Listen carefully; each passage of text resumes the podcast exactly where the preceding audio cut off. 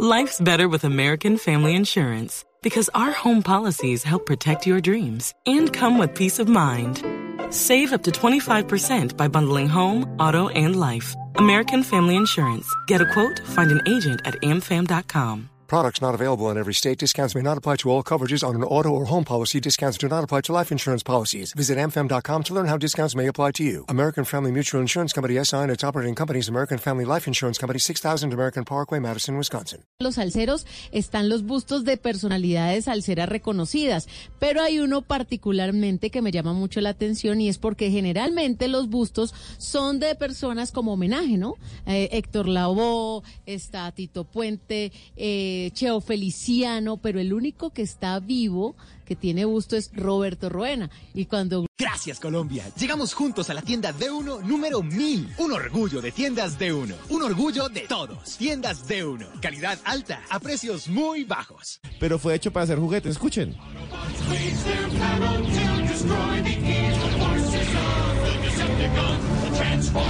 Los Transformers. Transformers, sí, claro. Sí, los Transformers. Una vez yo cogí un taxi en Bolivia y me decían que todos los taxis de allá eran Transformers, porque eran hechos de piezas de todos los taxis que se roban del resto de Latinoamérica. No, en serio, dicen taxi Transformers. Un saludo a todos los paseños. Y que me excusan allá en Calacoto. Y hablándoles de bustos, mire que en Puerto Rico, en la Plaza de los Salceros, están los bustos de personalidades salseras reconocidas, pero hay uno particularmente que me llama mucho la atención y es porque generalmente los bustos son de personas como homenaje, ¿no? Eh, Héctor Lavoe, está Tito Puente, eh, Cheo Feliciano, pero el único que está vivo que tiene busto es Roberto Roena. Y cuando uno habla con Roberto Roena le dice que eso es mal augurio. Porque los bustos se hacen como para un homenaje póstumo. Y él lo tiene en vida, es el único que está ahí en la Plaza de los Salceros y está vivo. Sí, vea, regularmente las, las placas son para gente que ya ha fallecido y que ha dejado algo y por eso se dice en memoria. Ustedes ve- dicen en memoria.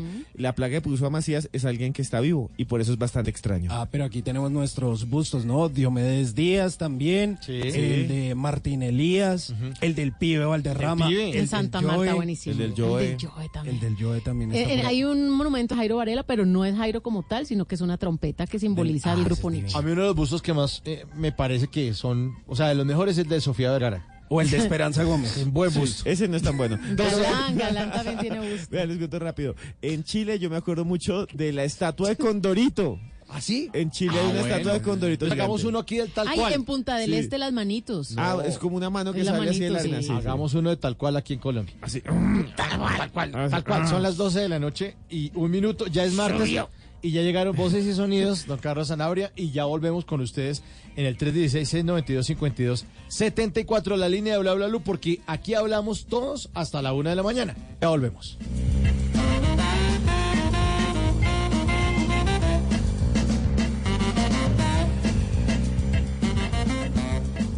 ¿Qué se requiere para una buena conversación? Un buen tema, un buen ambiente, buenos interlocutores, preguntarles a los que saben y dejar que todos expresen su opinión. Cada noche encontraremos los ingredientes necesarios para las mejores conversaciones en Bla Bla Blue. La manera ideal de terminar el día y comenzar uno nuevo. Bla Bla Blue. Conversaciones para gente despierta. De lunes a jueves desde las 10 de la noche. Blue Radio crece. Blue Radio y bluradio.com. La nueva alternativa. Voces y sonidos de Colombia y el mundo en Blue Radio y bluradio.com, porque la verdad es de todos. Bienvenidos, son las 12 de la medianoche y dos minutos. Ya estamos a martes, julio 23 del año 2019. Gracias por estar con nosotros aquí en Blue Radio con las historias y las noticias. Comenzamos en Bogotá y la preocupación que hay en varios barrios del sur de la capital de la República, luego de la reubicación de los habitantes de calle que salieron del canal de comuneros en la carrera 30 con calle Sexta y que se estarían instalando en otros lugares de Bogotá. Críticas a las que ya respondió el distrito y la noticia la tiene Luis Fernando Acosta. El distrito, a través de la Secretaría Social, ha explicado que lo primero que quiere es evitar que se vuelva a ubicar población habitante de calle en el intervenido canal de aguas comuneros y lo siguiente es acompañar con los denominados ángeles azules los barrios aledaños para que los habitantes de calle que salieron y no quisieron ser trasladados a centros de atención puedan conocer las ofertas de atención del distrito. Y en este operativo los funcionarios de integración social y los ángeles azules cuentan con presencia permanente en otras zonas de la ciudad para evitar que se establezcan en canales de aguas o puentes vehiculares. Gladys San Miguel es la secretaria social del distrito. Por instrucciones del alcalde Enrique Peñalosa, no podemos permitir otro Bronx ni sitios de reunión de los habitantes de calle y por eso, de una manera coordinada con la policía, la Secretaría de Seguridad, el IDIPROM y otras entidades, seguimos haciendo presencia en la zona. Los ciudadanos de barrios aledaños a zonas de canales de aguas en Bogotá han estado en alerta para denunciar la posibilidad de la llegada de habitantes de calle, pues relacionan la presencia de estos con fenómenos de inseguridad. Luis Fernando Acosta, Blue Radio.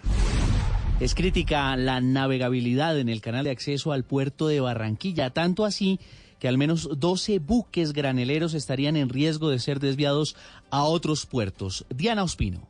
Luego de anunciar que se estudiarán acciones legales contra la firma belga Jan de Null debido a que hasta el momento la avería de dos dragas enviadas por esta compañía mantienen paralizadas las obras de remoción de más de 226 mil metros cúbicos de sedimentos, el director de Asoportuaria Lucas Ariza precisó que el bajo calado en el canal de acceso tiene en riesgo el ingreso de 12 buques previstos para arribar esta semana al puerto de Barranquilla. Como se preveía que las obras de dragado empezaban la semana anterior, pues se supone que debían debía aumentar el calado para la semana de más arriba y ahí sí hay varios buques programados con un calado superior a los 8.2. Esos son los que estamos revisando y que estarían en riesgo de ser desviados. Este martes llegará el buque ARC Malpelo para estudiar las condiciones del sector de Bocas de Ceniza, en el que se mantiene un calado de 8.2 metros. En Barranquilla, Diana Ospino, Blue Radio. 12 de la medianoche y 5 minutos. La policía no cree que el panfleto que desde el fin de semana circula por las calles de Montería con amenazas a un grupo de reconocidos médicos sea de autoría del clan del Golfo, sino que más bien es una estrategia de personas que quieren extorsionar a estos profesionales de la salud. Oscar Sánchez. Según el comandante de la Policía Metropolitana de Montería, el coronel Freddy Correa, hay razones de peso para no creer en la veracidad del panfleto que supuestamente han firmado las autodefensas gaitanistas de Colombia, en el que se amenaza a un grupo de reconocidos médicos monterianos. Eh, la inteligencia en nuestro grupo Jaula, en donde hemos analizado eh, la lectoescritura de esos pasquines que han estado rodando y que han sido enviados por vía de mensajería WhatsApp, algunas personas, como bien lo refería algunos médicos, tenemos eh, ya eh, avanzando una investigación eh, una noticia criminal donde tenemos unos números, los cuales ya están identificados donde ellos habían enviado estos mensajes. Sin embargo, se han realizado ya varias reuniones con las autoridades locales para analizar la situación y esto, por supuesto, en conjunto con los mismos amenazados. Desde Montería, Oscar Sánchez Oviedo, Blue Radio. Y es difícil la situación para los habitantes de Ocaña tras las fuertes lluvias de las últimas horas. Trabajan las autoridades de gestión del riesgo para controlar la situación en esta localidad del norte de Santander, desde donde nos informa Cristian Santiago. Un fuerte aguacero acompañado con vientos generó en Ocaña varias emergencias que están siendo atendidas por el Comité Municipal de Gestión del Riesgo. Así lo dijo el coordinador William Pacheco. Tuvimos una caída de árboles en el sector del Palomar, Cristo Rey, el sector de, de Juan Igualmente unos techos, creo que el 20 de julio, el centro, y Cristo Rey y otros sectores que apenas estamos haciendo pues, la, evaluación de esas situaciones. El informe además no registra personas heridas y se espera que lleguen los reportes desde la zona rural para cuantificar las familias afectadas. En Ocaña, Cristian Santiago, Blue Radio. Y en la información deportiva, Medellín derrotó a la Equidad en el último partido de la fecha 2 de la Liga Águila Más. Deportes con Pablo Ríos. Con un gol agónico al minuto 90 del volante argentino Adrián Arregui, Deportivo Independiente Medellín venció 1-0 a la Equidad en el Estadio Metropolitano de Techo en Bogotá. Con este juego finalizó la segunda jornada de la Liga Águila que tiene la tabla de posiciones de la siguiente manera. Deportivo Cali es líder con 6 puntos, los mismos que el Medellín que es segundo. 6 también tiene el Cúcuta que está en el tercer lugar y cuarto el América también con seis puntos. Quinto aparece el Huila que suma cuatro, igual que el Envigado y que Atlético Nacional. El grupo de los ocho lo cierra Millonarios con tres puntos. Finalmente en la Liga Femenina Santa Fe derrotó 1-0 a la Equidad con anotación de Viverly Erazo. Pablo Ríos González, Blue Radio. Noticias contra reloj en Blue Radio. A las 12 y 8 minutos, noticia en desarrollo en Venezuela, donde continúa el apagón nacional. Más de 16 estados sin suministro eléctrico. En los últimos minutos, el régimen de Nicolás Maduro ordenó suspender para este martes las actividades laborales y las clases en los colegios por el apagón nacional. Así lo informó a través de Twitter el ministro de Comunicación del régimen, Jorge Rodríguez, quien más temprano había atribuido esta falla eléctrica a un supuesto ataque electromagnético. La cifra de las ventas de esmeraldas al exterior crecieron un 150% según datos del DANE. Entre enero y mayo de este año, las exportaciones de esmeralda en bruto le representaron al país más de 18 millones de dólares. Y estamos atentos a las decisiones que este martes pueda tomar el Consejo de Estado sobre el caso del senador Antanas Mocus. Esta instancia judicial debe resolver la apelación contra la sentencia que negó la pérdida de investidura del senador, el segundo más votado en las anteriores elecciones legislativas. Todas estas noticias y mucho más en bluradio.com. Siga con nosotros en bla bla blue. El mundo está en tu mano. Escúchalo. Noticias de Colombia y el mundo a partir de este momento. Léelo, entiéndelo, pero también opina. Con respecto a la pregunta del día. Comenta. Yo pienso que ese código. Critica. Y sí, pienso que. Felicita. Vean que el pueblo lo está respaldando. En el fanpage de Blue Radio en Facebook tienes el mundo. Y un espacio para que compartas lo que sientes. Búscanos como Blue Radio en Facebook. Tú tienes mucho que decirle al mundo, porque en Blue Radio respetamos las diferencias. Blue Radio, la nueva alternativa. Después de medianoche, los oyentes se toman bla bla blue. Llámenos al 316-692-5274 y cuéntenos su historia.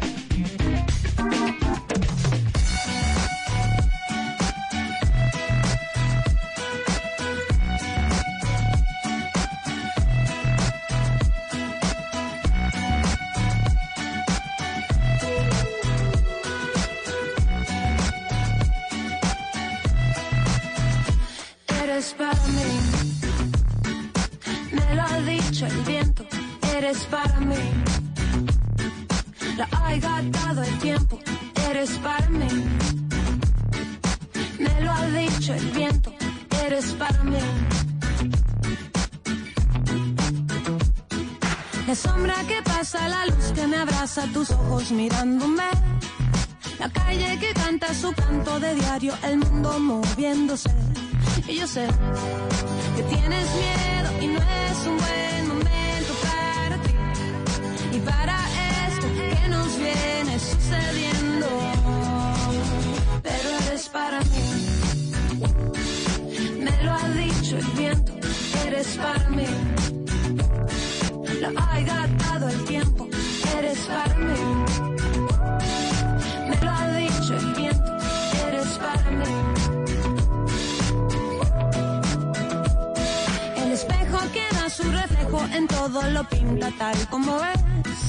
Mi cuerpo que no tiene peso si escucho tu voz llamándome.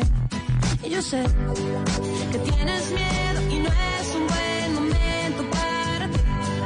Y para esto que nos viene sucediendo.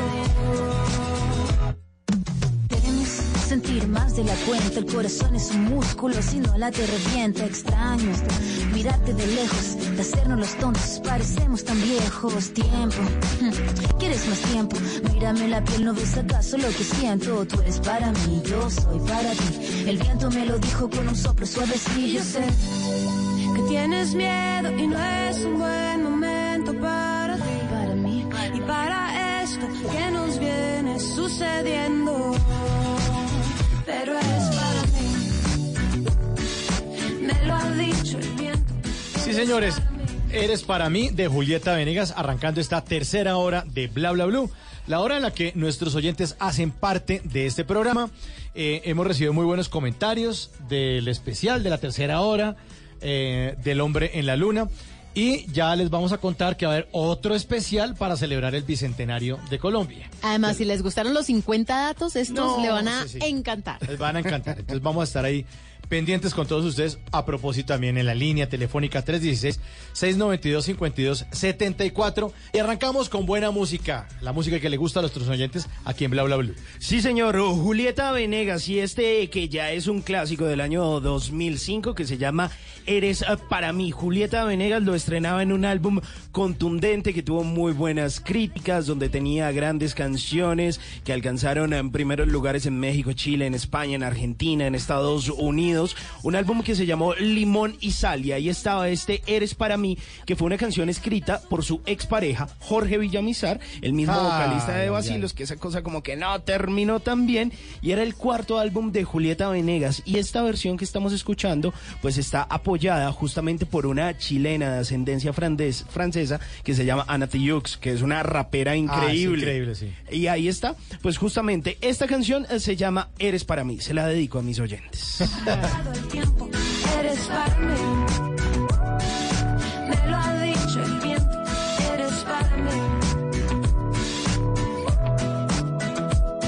el espejo que da su reflejo en todo lo pinta tal como ves. Mi cuerpo que no tiene peso si escucho tu voz llamándome. Y yo sé que tienes miedo y no es un buen momento para ti. Y para esto que nos viene sucediendo. Temes sentir más de la cuenta el corazón. Y en esta tercera hora esperen los Tata Tips de Tata Solarte. Sí, sí, sí. Sí, sí, sí, sí. Una nota que nos tiene Esteban Cruz de un monstruo por acá que hace unos ruidos extra. Una nota rarísimas, rarísimas, pero más tarde estaremos escuchando el mostrico haciendo ruidos. Eh, No es el monstruo come paleta No, ni come galletas. no, Pero por, ¿por qué le dice así a Esteban, monstruo? No, no, no. No. no, Está sacando ya la información, ya viene. Está en el baño, está en el baño. Sí, está allá sí, con el otro. Bueno, Con el monstruo. Bueno, bueno. Sigamos eh, con la programación de esta hora, que viene también con los consejitos para que usted no lo dejen en visto de don Simón Hernández. Más tardito le preguntaremos Sí. con quién vio el especial del hombre en la luna que pasaron por todos los canales eh, de cable. A ver si estuvo acompañado. Si le funcionó. funcionaron o no esos consejitos. Vamos a ver. fuimos a la luna y todo. Y una invitación del WhatsApp Blue de Tata Solarte que tiene que ver también con el- la mascota de don Simón Hernández. Más adelante van a saber de qué se trata. Sí, sí, del, del pony. Más adelante. Todo esto, buena música y la llamada de todos ustedes aquí en Bla Bla Blue. Eres para mí. Lo ha gastado el tiempo, eres para mí.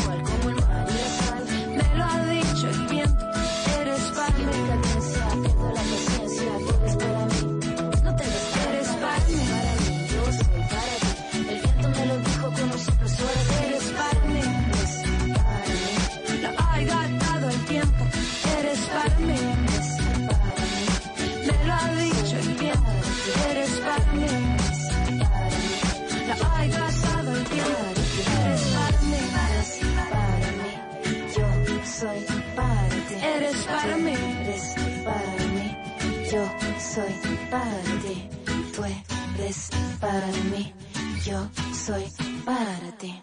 Porque la vida viene sin instrucciones, aquí está Tata Solarte con los Tata Tips. Me encanta ah, darles consejitos a todos ustedes, los oyentes que a esta hora están trasnochando con nosotros aquí en Bla Bla Blue, porque sabemos que algo se les queda y seguramente los pueden aplicar, porque si algo tienen los Tata Tips es que son de fácil aplicación, son muy prácticos. Y son comprobados también. Sí, y precisamente los de hoy son comprobadísimos. Y les quiero decir que ahí uno se da cuenta que se está volviendo viejo. porque ¿Cómo dicen en Voz resulta. Populi? Sí, como dicen en Voz Populi, porque resulta que eh, este fin de semana me puse a cacharrear mucho en la casa pensando en cómo podía mejorar la apariencia de mi hogar sin gastar de más. Entonces, aquí va el primer tata tip, porque para mañana les tengo el segundo. tata Tomaré tip. nota que estoy en... ¿En, ¿En remodelación? No, en época de restricción económica. Bueno, pues póngale cuidado. Economía de guerra, que llaman. Eh, me puse a ver unos muebles eh, envejecidos Ok. y lo coticé. Costaba 3 millones 150 mil pesos. no. Entonces dije, muy bonito, muchas gracias, ya tengo un mueble. Todo juego de muebles ahí. No, era solo ¿Uno lo que se llama el buffet. Uy, no, qué billete. Imagínese, era en madera, madera, pero era envejecido. 3 millones y pico.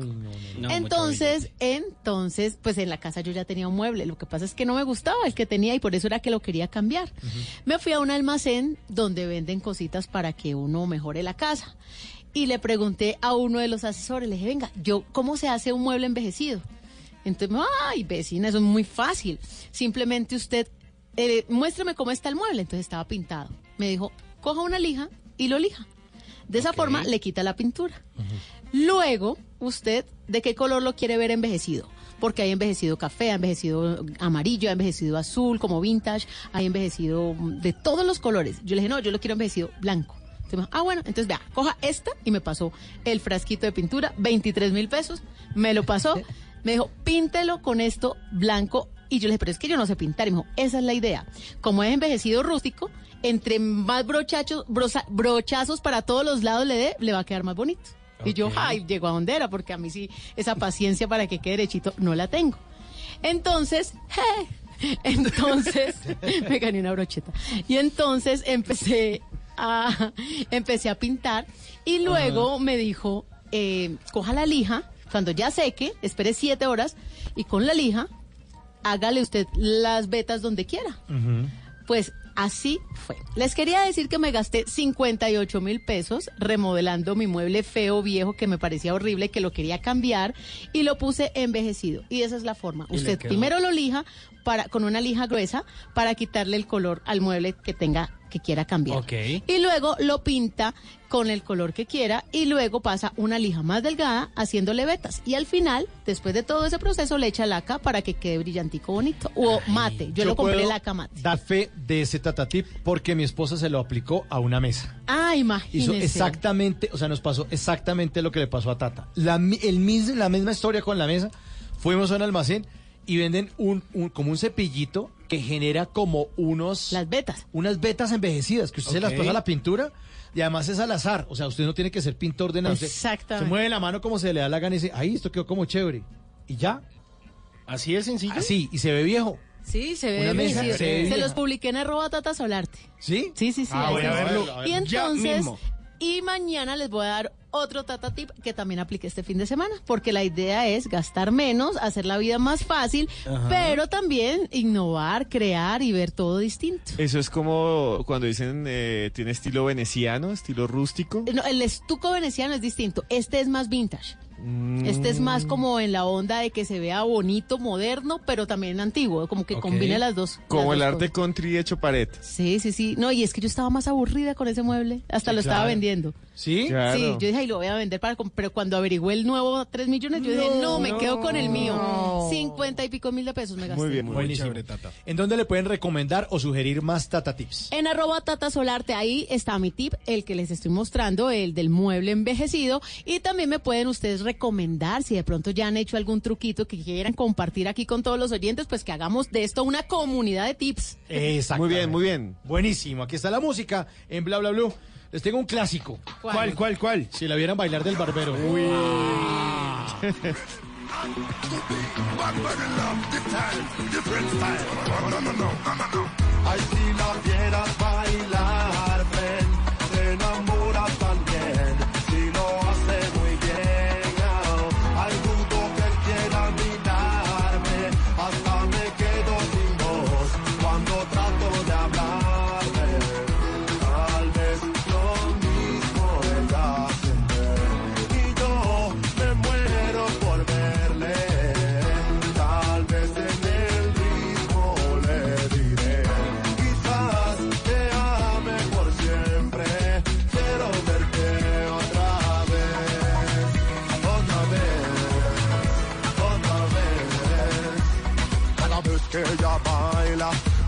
corazón falla.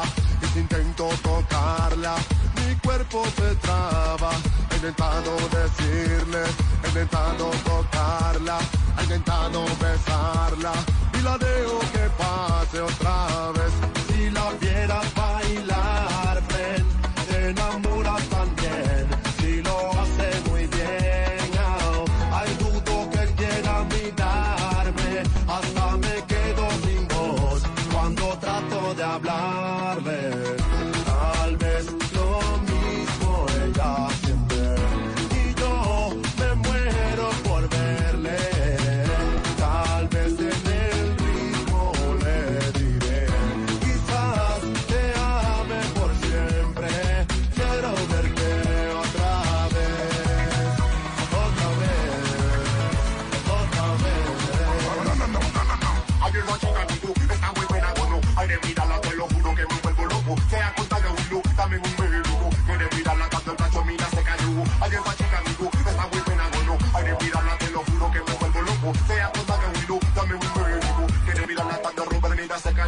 Ay, si la vieras bailar.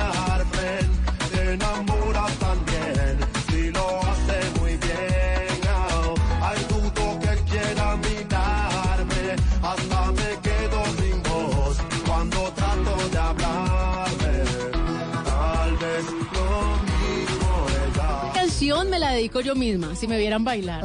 Yo me bailo todo, me bailo absolutamente todo. Hay canciones que uno se baila sentado, que no necesita parejo, ¿no les pasa? Sí, Hay claro. canciones y por eso aquí la música siempre nos acompaña en Bla Bla Blue porque sabemos que así la información les encanta, lo que les decimos les fascina, pero también queremos que tengan buena música para que recuerden, por ejemplo, esta canción cuando salió, usted con quién la estaba bailando, quién se la dedicó. ¿Para quién le bailaba? Porque cuando a uno le gusta a alguien, uno empieza a bailar como para que lo miren. Uy, sí, eso es cierto. Eh, eso funciona. Sí, sí, sí, yo recuerdo mucho. Yo recuerdo mucho así como que había unas fiestas que se llamaban fiestas eh, de espuma, que ya no hay, que le echaban a uno, uno terminaba como en una lavadora, lleno de jabón, ¿cierto? Y yo me quedaba viendo así, una de esas, esa era la chica. y me la acerqué y no era. ¿No? No, ¿Y le pegaron cachetado o qué? Casi no, me dijeron, ¿qué le pasa? Y me empujaron. Pero sí, bailar definitivamente suma puntos. Muchos Sí, sí, sí, puntos. sí, sí, y obvio. nuestros oyentes que se comunican también ganan muchísimos puntos porque se nos meten directo al corazón. Muy buenos días, ¿con quién? Hola. Buenos días, habla con Edgar Yate. ¿Edgar? Sí, Edgar Yate. Hola, Edgar, ¿cómo me le va? Muy bien, gracias a Dios. Desde- Eh, contento de escucharlos. Ay, nosotros más contentos, imagínese, después de haber descansado de nosotros viernes, sábado y domingo, volvemos hoy lunes para acompañarlos a todos ustedes. Llegamos cargados, renovados. Y usted, Edgar, ¿desde dónde se está comunicando? Me estoy comunicando del, del departamento del Huila, más exactamente en la represa de Betania. Ah, en una represa, en Betania. Es hermosísimo, ¿no? Hermosísima, ¿no? Sí, claro, por acá y es grande y bueno, hay mucho, mucho empleo. Ay, qué bueno. ¿Y usted trabaja también por ahí? Sí, yo trabajo por acá, como esto es por acá puras piscícolas, entonces yo trabajo en una de ellas. ¿Y qué le toca hacer, Edgar? Pues aquí pues se- se- en el día se alimenta el pescado y en la noche toca celar, entonces Ajá. donde yo trabajo me toca dos semanas trabajar en el día y una semana trabajo en la noche. ¿Y cómo se alimenta el pescado? ¿Qué, ¿Cuál es el proceso? Pues aquí pues usted entenderá que pues es una represa grandísima y, y, pues todo toca eh, y, esto andar uno por lanchas, entonces Ajá. uno saca la, la comida a las jaulas y después de que ya la tenga toda en las jaulas pues empieza jaula por jaula a echarle comida a cada, a cada jaulón. Edgar, ¿y qué tipo de peces eh, hay ahí en la represa de Betania? Aquí solamente se cultiva mojarra negra y roja. La más rica. la- sí, la roja pues muy poco la cultivan y esa la venden aquí en Colombia. Y la negra pues la, la mayoría de la negra la cultivan es para sacar el filete. Y esa pues la mayoría eh, la exporta. Pero esos cultivos obviamente están con mallas cerradas para que no huyan, porque si no se pierde todo la- el esfuerzo. Sí, claro, sí, claro. Los jaulones eso tienen una malla muy muy fuerte, tiene dos mallas. Y, y qué, y pues ahí el pescado mantiene ¿Y, almacenado. y de qué tamaño es más o menos? Como una que, que- qué tan grande puede ser un lugar donde hay mojarras? ¿Como una cancha de fútbol, una cosa así de, de grande o más o más grande? Pues, eh, pues exactamente cada jaulón tiene más o menos por ahí unos 20 o 30 metros hasta la redonda. Sí. Y porque esos son jaulas prácticamente redondas. Ah, claro. Entonces, están en cada, cada jaula, pues hay grandes, hay pequeños, hay jaulas que le echan los 90 mil mojarras, 60 mil, donde yo trabajo se le echan 30 mil, 35 mil. ¿Cómo así? En una Pues jaula de, un, de, de- de un mm, diámetro de 30 metros, caben alrededor de cuántas mojarras? ¿De 30 mil? Eh, más o menos unas 30 mil. Qué montón. Pero se van muriendo, ¿cierto? Y yo le quería preguntar, esos son los alevinos, ¿verdad? Le dicen alevinos. Cuando recién se siembran se llaman alevinos, y ya grandes pues ya se llaman. Sí, claro, ella en el transcurso pues dura más o menos entre 8 y 9 meses. Ellas entre ese transcurso se van muriendo hartos porque pues eh, se va el pescado va creciendo y pues eh, ya se va sintiendo como más incómodo y entonces pues como quien dice sobreviven más fuerte. Claro, y, y, y todo ese pescado muerto, ¿qué lo hacen? ¿Lo van sacando o cómo es ese proceso? Sí. Sí, después de que se riega la comida se saca el, el pescado muerto y se echa en, en baldes y se tapa y luego se saca a un puerto y de ahí llega un carro y las recoge y se las lleva para una planta de procesamiento. Tengo entendido que la, se las llevan y las le hacen un proceso y con ese mismo pescado muerto hacen el alimento para ellos mismos. Ah, claro, claro, no desperdician nada. Claro, yo le quería preguntar una cosita chiquitica, chiquitica. Señor, eh, de esos 30 mil que siembran, ¿cuántos quedan al final? Pues al final pues es es difícil de calcular, pero más o menos cuando queda buena la pesca salen más o menos entre 8 y, y 16 toneladas. ¿Y usted cuánto, y, y, y cada cuánto sacan los que están muerticos? Eh, todos los días se sacan. ¿Y Claro, más o menos que- cuántos diarios? Quedan flotando ahí. ¿Cuántos Eh, diarios para calcular? Más, o- pues como eso es, digamos, cuando están de 3, 4 meses, 5 meses, se mueren bastante, entre 60, 50, 40. Ya cuando están en unos 6, 7, eh, ya digamos de 5 a 6 meses, ya se mueren unos poquitos, de 10, 5, eh, eso cambia mucho. Y Más se mueren cuando están en un proceso entre los 3 y 4 meses. Eh, y duran nueve meses, nueve meses creciendo, nos decía aproximadamente. Pero eso es lo mismo con la trucha roja y la negra, tienen el mismo tiempo de, No, son de mojarras. crecimiento. Son mojarras, mojarras. perdón, mojarras. Mojarras, sí.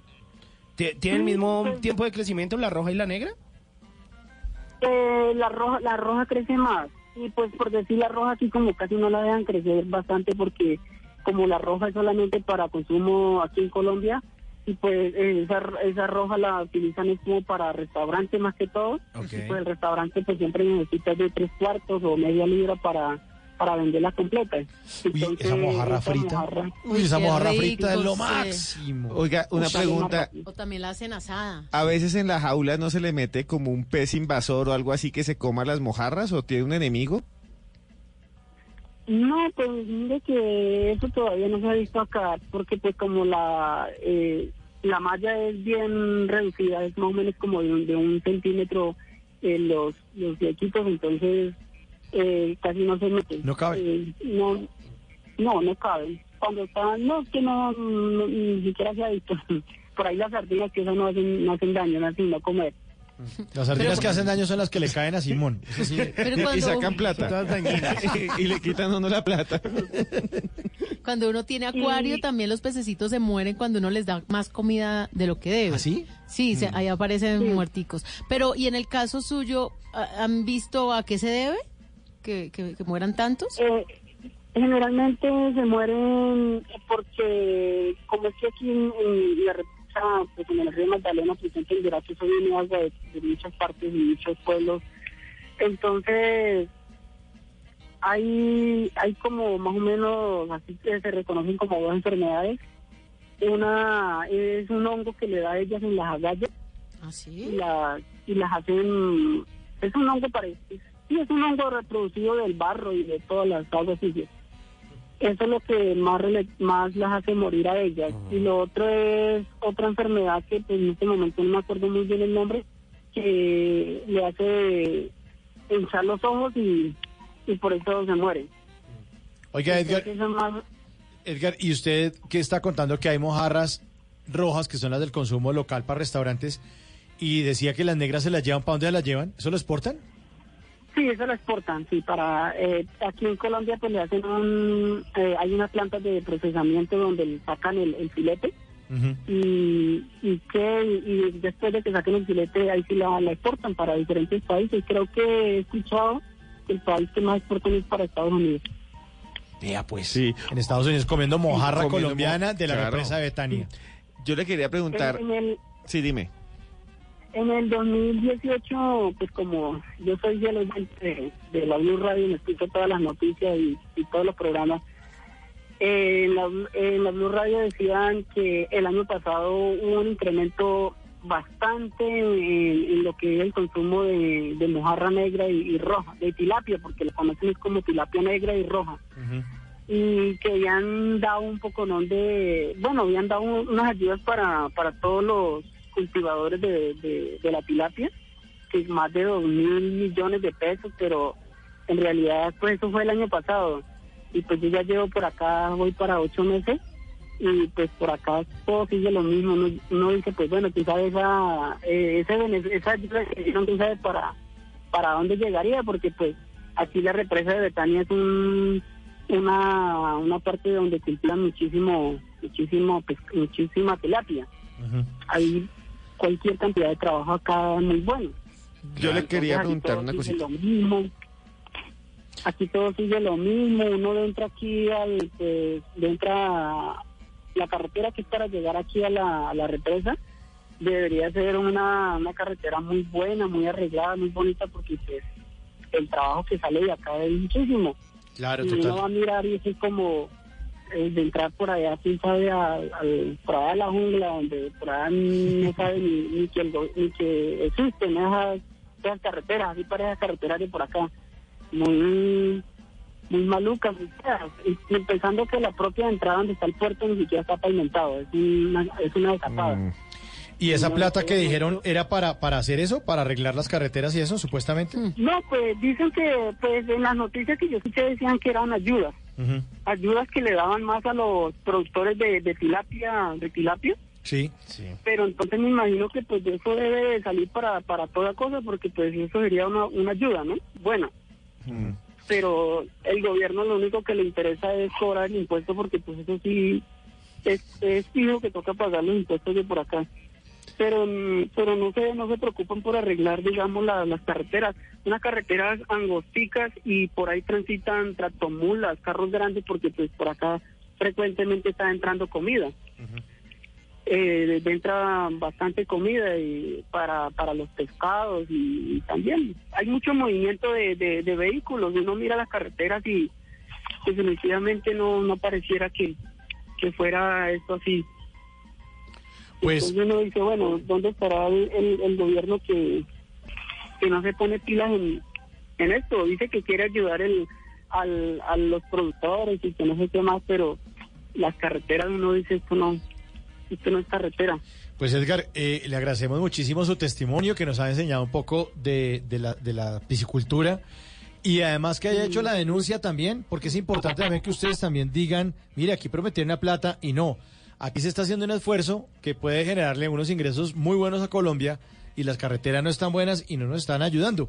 Pues para eso también son los, micro- los micrófonos de Bla Bla Blue, para que todos hablemos y lleguemos a algún acuerdo.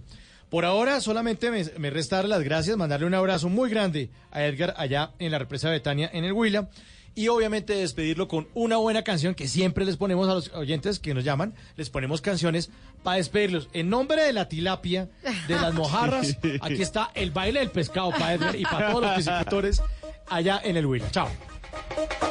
Bueno, Chao.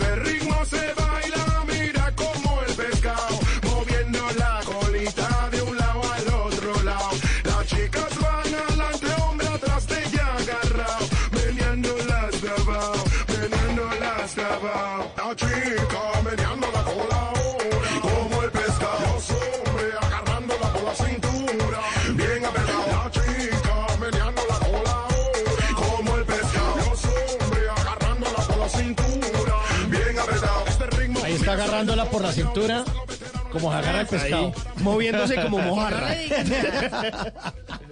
Pues eh, mire, ahí está Aldo Vargas, o más conocido como Aldo Ranks, este señor que empezó en la música por allá en el año de 1992, cuando ni siquiera existía el reggaetón y se decía que eso era como reggae en español. Y eso empezó a viralizarse por todos lados. La música de este señor que fue considerado en Panamá el artista de todos los tiempos porque tuvo eco con lo que hizo. Y justamente, ¿ustedes se acuerdan de algo que se llamó Cuentos de la Cripta? Claro, obviamente. Él hizo parte de los Cuentos de la Ah, también Cripta. era de Cuentos de Sí, la señor. Cripta.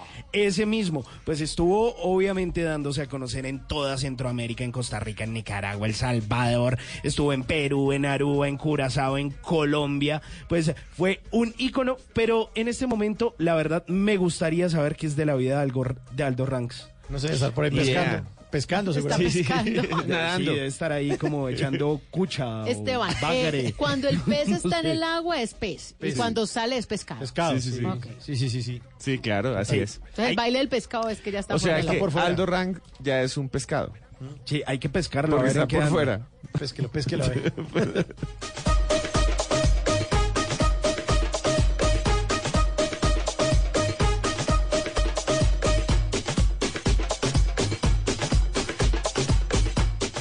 En Bla Bla Blue estudiamos, investigamos y nos informamos para hablar siempre con la verdad.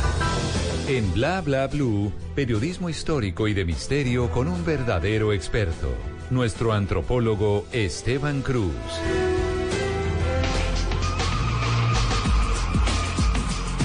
Bueno, señores, les voy a contar una historia realmente extraña. Hay mucha gente que dice que hay seres mitológicos que realmente estuvieron vivos. Gente que piensa que los dragones vivieron, gente que dice que todavía hay dinosaurios vivos. Y uno de Eso esos, dicen. el más extraño, se llama el Maquelembembe. ¿Lo han escuchado? No. Hay una película de los años 80 que se llama Baby, o Baby más bien, que es de un pequeño dinosaurio. Yo lo veía en VHS, ¿nunca la vieron? Que es como un dinosaurio bebé que encuentra en una selva. ¿No? No, yo me veía la serie de los dinosaurios. Los dinosaurios, sí. Y había Y un bebé y dinosaurio. yo Que decía, no la mamá.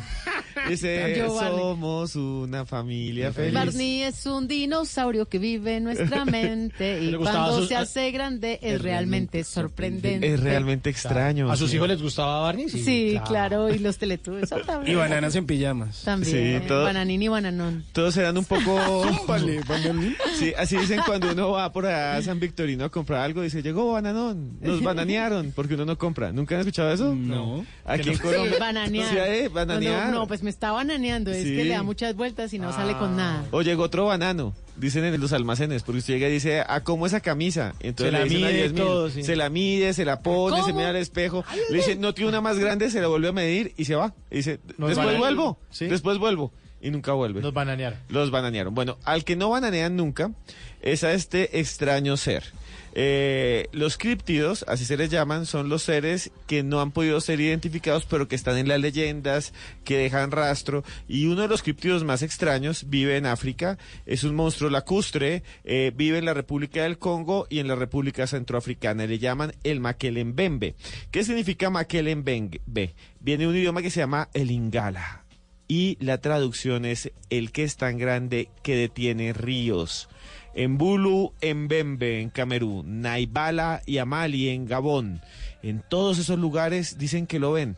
Es una criatura grande con piernas, un reptil gigante del tamaño de una vaca y que además de eso dicen que tiene un solo colmillo gigante. Vive metido dentro de los lagos como los hipopótamos y por eso no los ven, pero sí deja huellas. En varios años ha habido expediciones, incluso financiadas por museos norteamericanos y por institutos de investigación en búsqueda del Makelembembe. En 1932 un explorador de apellido Anderson llegó hasta allá y dice que lo vio, que vio el lomo de un extraño animal que parecía un reptil flotando en un lago en la República del Congo. También fue por allá un alemán en el 38, von Boxenberger, y él dice que recogió testimonios de gente que lo había visto. La más importante expedición es de 1976, de un señor de apellido Powell, fue dos veces, y en esas recogió testimonios y tomó fotografías del Mokelembembe, y también un sonido. el supuesto sonido del monstruo, que para muchos es un dinosaurio que nunca murió y que sigue viviendo en las profundidades de África. Escuchen el sonido que trajo este explorador de este monstruo y ustedes me dicen qué piensan aquí en Bla Bla Blue.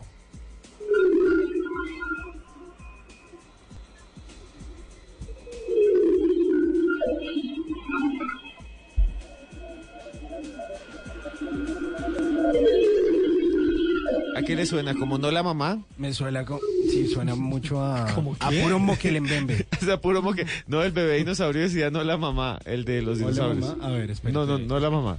A ver, a ver, de nuevo, a ver si, si saluda a la mamá.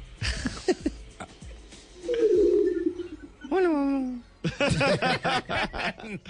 Bien, eh, en- ahí va otra vez. En diciembre de mil, parece que dijera también un insulto, ¿no? Eh, en diciembre de 1985, un explorador norteamericano, Roy Nugent, dice que vio sobre un lago que se llama el lago Tete una anomalía, aproximadamente a un kilómetro de donde él estaba. Él dice que vio un extraño ser que eh, flotaba allá. Es como el Nessie, el monstruo del lago Ness africano. Sí. ¿sí? Para muchos es imposible que viva un animal allá. Tendría que comer y demasiadas tilapias para poder sobrevivir. eh, más tilapias que las que pueden cultivar en Betania si fuera un dinosaurio. Y, y los lagos no son tan profundos. Sin embargo, es muy extraño que esté en esas culturas ancestrales africanas desde hace siglos. Y es muy extraño que los mismos exploradores norteamericanos hayan podido incluso divisarlo. ¿Existirá el Mokelembembe o solamente será un mito? Oiga, eh, me parece súper raro. ¿Esos animales usted dice que se llaman críptidos? Sí, eh, se- la criptozoología es la ciencia de las cosas que dicen que existieron, pero que no hay prueba de que existan. O sea, ahí usted puede meter que eh, monstruo del lago Ness, como usted estaba diciendo, pie grande. También. ¿El Moan cabe ahí? ¿O eso es más como un No, mito? porque el Moan es más como una leyenda, son como animales, ¿sí? Como el eh, Sasquatch, que también está en, Inglaterra, en, en Norteamérica, el monstruo del lago Ness, el Olempanen, que es un animal que supuestamente es un humano peludo que vive en Sumatra. Hay un críptido que todo el mundo decía que era mentira y lo encontraron y lo cazaron y ya no es un críptido, ahora es un animal real. Es un animal que se llama el celacanto. Bueno, está bien, yo se la canto. Aquí está la música en Bla Bla Blue. Esto es Wiggle It, French Montana. ¿Se la canto? Cántemela. Al lado de City Girl. Cántemela a todos. A ver. A rich ass nigga. I'ma get a bag, old cold ass nigga. You can't fuck with me if you ain't got that cash. You wanna see some ass? I'll wiggle it, wiggle it, wiggle it. You gotta spin it shit, spin it shit, spin it shit. I'll wiggle it, wiggle it, wiggle it. You gotta spin it shit, spin it shit, spin it shit. Brown bag legends for these badass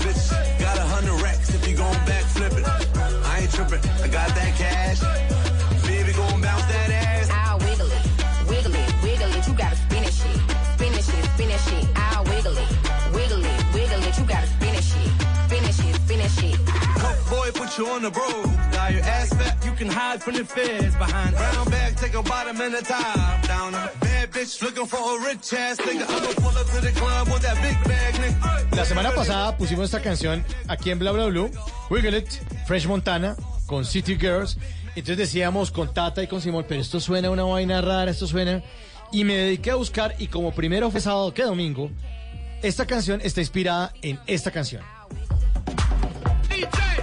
Pitbull, Hotel Room Service, de hace 10 años, 2009.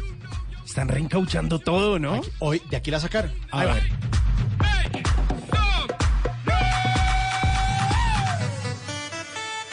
¿Sí, se-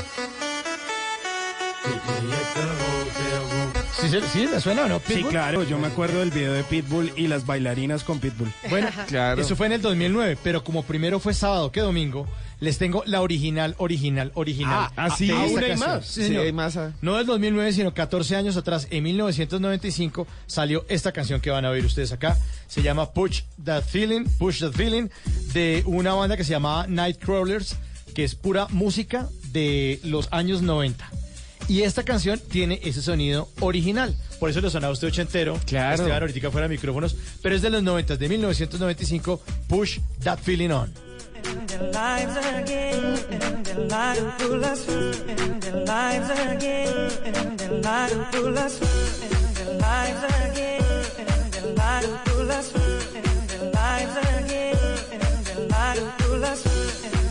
lives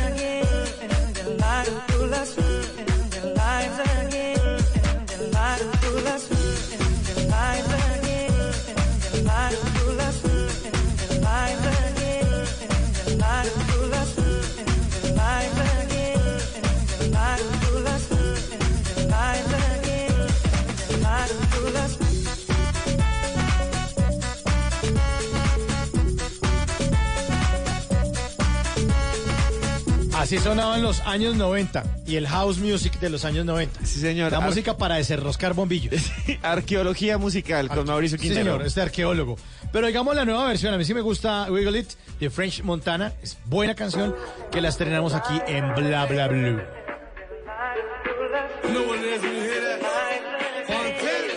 I'ma bounce this ass for a rich ass nigga. I'ma get a bag, old cold can't fuck with me if you ain't got that cash. You wanna see some ass? I'll wiggle it, wiggle it, wiggle it. You gotta spin it shit, spin it spin it. I'll wiggle it, wiggle it, wiggle it. You gotta spin it shit, spin it spin it. Brown bag legend for these badass bitches. Got a hundred racks if you gon' back flip it. I ain't tripping, I got that cash.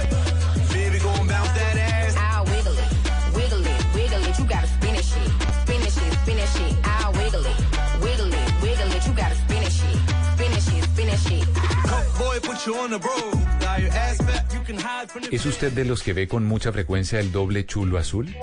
O quizás de esos que de príncipe azul no tienen ni el caballo. Mejor tome nota y aprenda a echar el cuento para que no lo dejen en visto. Ay, lo que le este. Dios mío. No, el Pony, eso, My Little. A ver, saluda a Esteban, saluda a Esteban. Está, vea, vea, vea Eso, como la pata, eso sí, la pata. Eso, pico para Tata. Mua, mua, Eso, mua. eso, lindo, Muy bien. lindo. Ahora saluda a Mauricio. Venga, A ver. Eso, venga, la pata. Eso. Muy bien. Pues mire, este fin de semana estuvimos muy juiciosos con eh, My Little Pony y estuvimos eh, con una mujer a la que le gusta mucho ir a la iglesia. Es muy católica, es muy devota. Y eh, pues justamente quedamos en eh, salir este fin de semana, este próximo fin de semana, a, a seguir rezando. ¿Ah, A seguir sí? Sí, sí. Puede, puede que cambiemos de vida, puede que tomemos el camino Si se le de hace la el luz. milagrito, más bien. Sí, a ver si se nos hace el milagrito. Y por eso, hoy con My Little Pony, pues vamos a hablar de un par de datos curiosos sobre el Vaticano.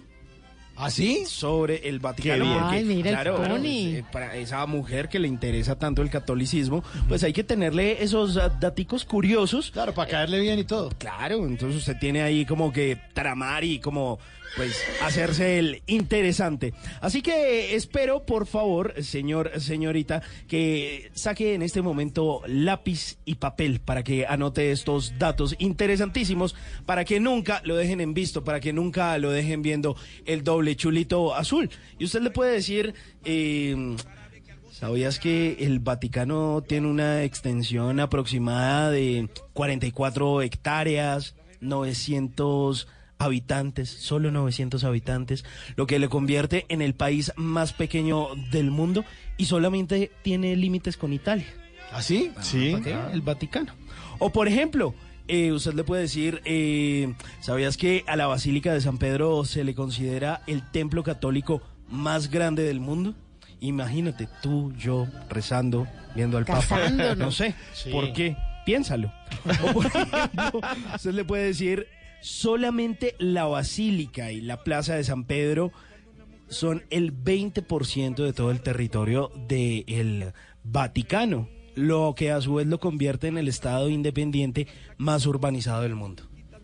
Y la cantidad de dinero que se ve en el Ah, Vaticano. no. El banco ambrosiano que hay. Totalmente.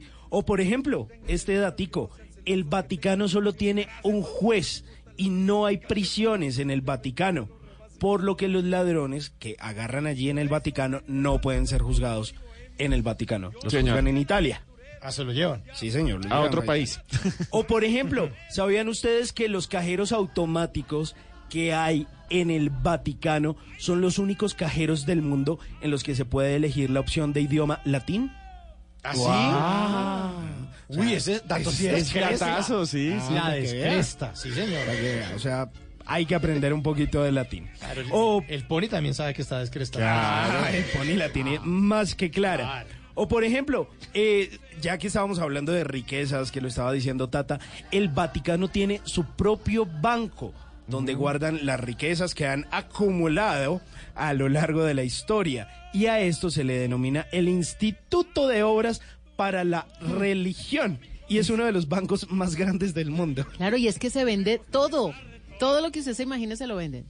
Todo, lo que todo, quiera. todo, todo, todo, todo, todo, todo. O por ejemplo, ya para ir cerrando, se le dice, venga, echémonos, venga para acá, nos echamos la bendición, que pase lo que tenga que pasar. Pero eh, usted le puede decir, ¿sabías que en el Vaticano existe todo un grupo dedicado exclusivamente a los exorcismos y está compuesto por al menos 350 exorcistas autorizados por el Vaticano? Ay, yo no sabía. O sea, lo de las películas, lo que uno ve. Sí, usted le dice, "Ay, va- vamos y vemos el exorcista juntos. Yo la exorcizo. No, me da miedo. Yo le saco eso. Pero, No, pero. que no me lo saco. le, le saco esta. Pero, pero, no, en serio, este demonio. Este Iván. Este demonio, este demonio, el incubo, el incubo. Es que, ¿sabe cómo se llamaba El el, el más famoso de los ex- exorcistas del Vaticano? El padre Amort. El padre Amort murió hace unos años. Si quieren ver la vida de él, está en Netflix y nos muestra cómo se prepara un exorcista en el Vaticano. ¿Cómo se entrena? Pues mire, datos interesantes para que usted no lo dejen en visto. Y antes de irme y montarme en My Little Pony, recuerde decirle a ella, antes de echarse la bendición, lo siguiente. Ah, le pone además canto gregoriano para conquistarla. Claro que sí. Usted le dice, amada mía, aleluya. ¿Cómo quieres que te olvide si al comenzar a olvidarte me olvido del olvido y comienzo a recordarte? Ay, buena, está ¿Sí? buena. Sí. Eh, ¿Quiere, quiere otra frase? No, ¿Otra frase? No, No. no, gracias. Ay, no. una- una No le gustó mucho. Como para rematar. Bueno, a ver, arregla, porque esa, ¿Esa no le gustó? yo le dejo afuera Mm. de la iglesia. Que la vea de afuera. Póngale cuidado a esto. Tú eres mi objetivo. Mi meta para amar. Mi camino para conocer la felicidad. Mi refugio de alegría. Y mi vida para soñar.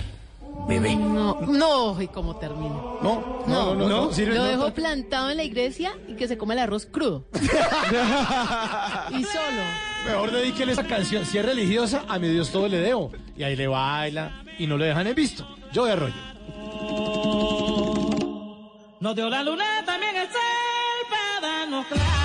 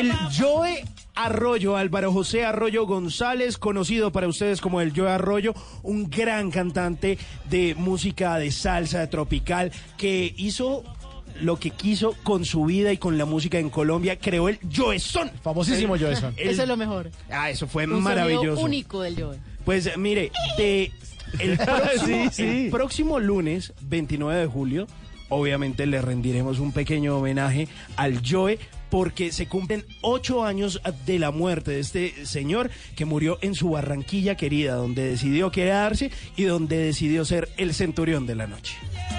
Bendito es su hora, bendito el viejito que arriba está. Bendito, bendito, bendito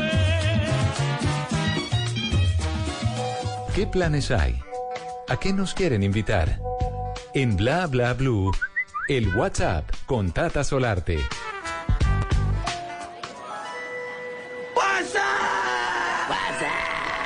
Tata, ¿qué le aparece en el WhatsApp? Ne- necesito que me llamen otra vez al pony. ¿Sí? Se había ido. ¿Sí? Llama ¿Sí? a ¿Se My traigo? Pony, se lo traigo. A ver, Jálalo, jálalo. Venga, venga para acá. No, no sea Llega. My Ahí llegó, ahí llegó. Pony, atención, con un show fantástico. ¿Y sabe qué? Yo sé que el Pony con usted es firme porque justamente ese show se llama La magia de la amistad. Escuche esto. Ay, mire. ¿Ah? Mi amigo el pony. Es como entre Queen con el Pony. Tun, tun, tun. Entre Queen y Es que Caballo yo- es que Viejo. yo- Es que yo lo tengo estudiando música. Es un Pony Mercury. ¿Sí? Ah, para que Y. Barney también, mire. Parece...